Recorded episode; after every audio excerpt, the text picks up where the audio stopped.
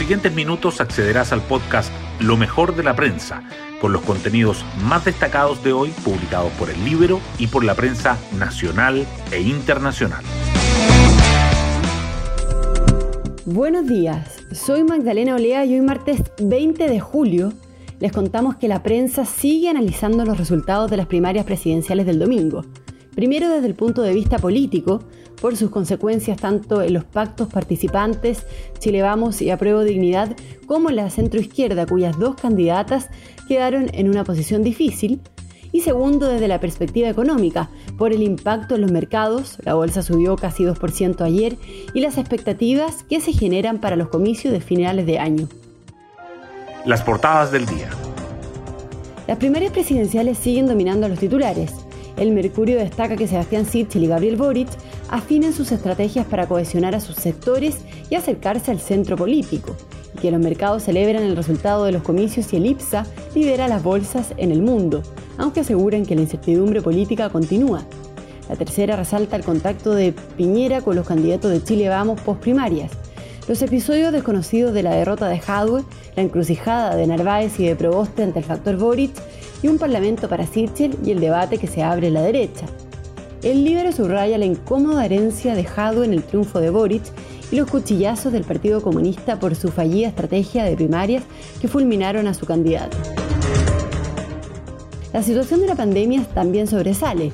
La tercera informa que los expertos proyectan que en dos semanas se alcanzará la cifra de contagios más baja de la pandemia y dedica sus fotos al ajetreado primer día en fase 3 de la región metropolitana.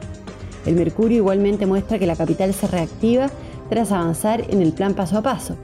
Remarca además que las camas disponibles para los pacientes críticos llegan a su mayor nivel en los últimos 10 meses, que los productores de la vacuna Sinovac inician reuniones para coordinar su instalación en Chile y que solo 15 comunas siguen con cuarentenas en medio del progresivo desconfinamiento. Temas del Libero. La periodista del Libero Ángela del Canto nos cuenta sobre la incómoda herencia de Hadwe en el triunfo de Gabriel Boric. Los resultados de las primarias volvieron a enredar el escenario político. Un triunfo holgado de Gabriel Boric y la derrota de Jadwe que algunos atribuyeron a su desempeño en las apariciones televisivas, sumado a las manifestaciones antigobierno en Cuba y las cuestionadas propuestas asociadas a las drogas, además de los dichos sobre las pymes y la influencia del voto anticomunista.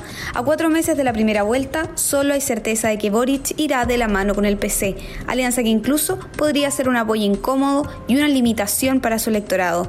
Pero la alianza con el Partido Comunista no es sorpresa.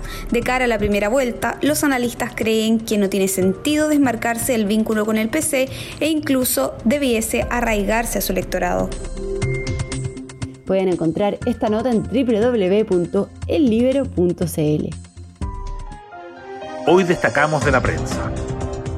El oficialismo analiza el nuevo escenario tras el triunfo de Sichel y el presidente Piñera pide ampliar Chile Vamos. El bloque prevé una reconfiguración de las listas parlamentarias y sigue abierta la opción de pactar con el partido de José Antonio Cast. En el comando de Sichel esperan que las colectividades incorporen a las personas de centro e independientes y también a cercanos al abanderado de Chile Vamos en su nómina para competir por escaños al Congreso. El presidente Piñera participó ayer del Comité Político Ampliado, donde hizo un buen pronóstico de lo que viene y destacó el porcentaje de participación.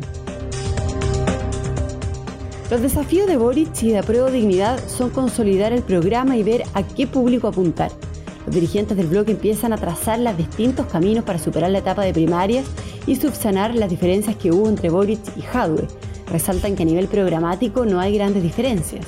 La jornada del domingo dejó una serie de episodios que marcaron la caída del alcalde de Recoleta y dejaron en evidencia la sorpresa que descolocó por completo al Partido Comunista que perdió una histórica posibilidad de llegar a la moneda con alguien de sus filas.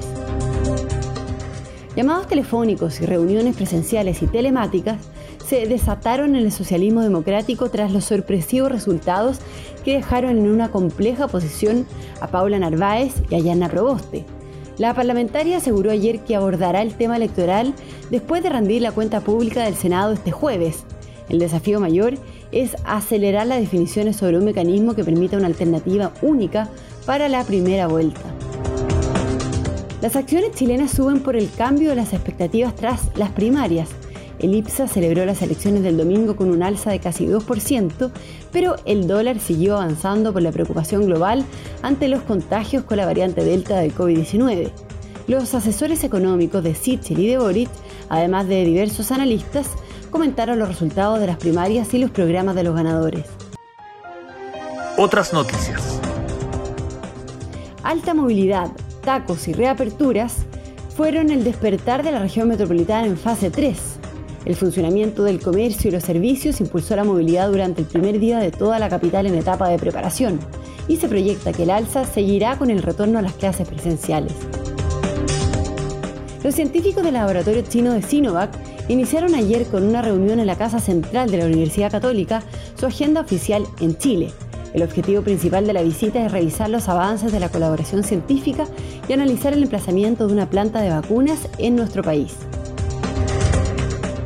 Las comisiones de ética y de presupuestos de la Convención eligieron a sus coordinadores. María Elisa Quinteros y Marcos Barraza dirigirán las reuniones de la primera instancia, mientras que Gloria Alvarado de la Lista del Pueblo y César Valenzuela del Partido Socialista coordinarán la segunda. La Comisión de Reglamento postergó su sesión porque faltaba un integrante por elegir. Carabineros dispuso la protección especial de la presidenta de la Convención Constitucional, quien recibió amenazas a través de redes sociales. El caso es investigado por la Fiscalía y por la PDI, que ya están rastreando las cuentas de donde podrían haber surgido los hostigamientos. Y nos vamos con el postre del día. Las multisalas de cine reabrieron y preparan grandes estrenos. El avance a la fase 3 de la capital le da otra oportunidad a la pantalla grande. Casi la totalidad de los complejos están solicitando a los asistentes que cuenten con su pase de movilidad y el jueves estrenan Space Jam. Bien, yo me despido, espero que tengan un muy buen día martes y nos volvemos a encontrar mañana en un nuevo podcast, Lo mejor de la prensa.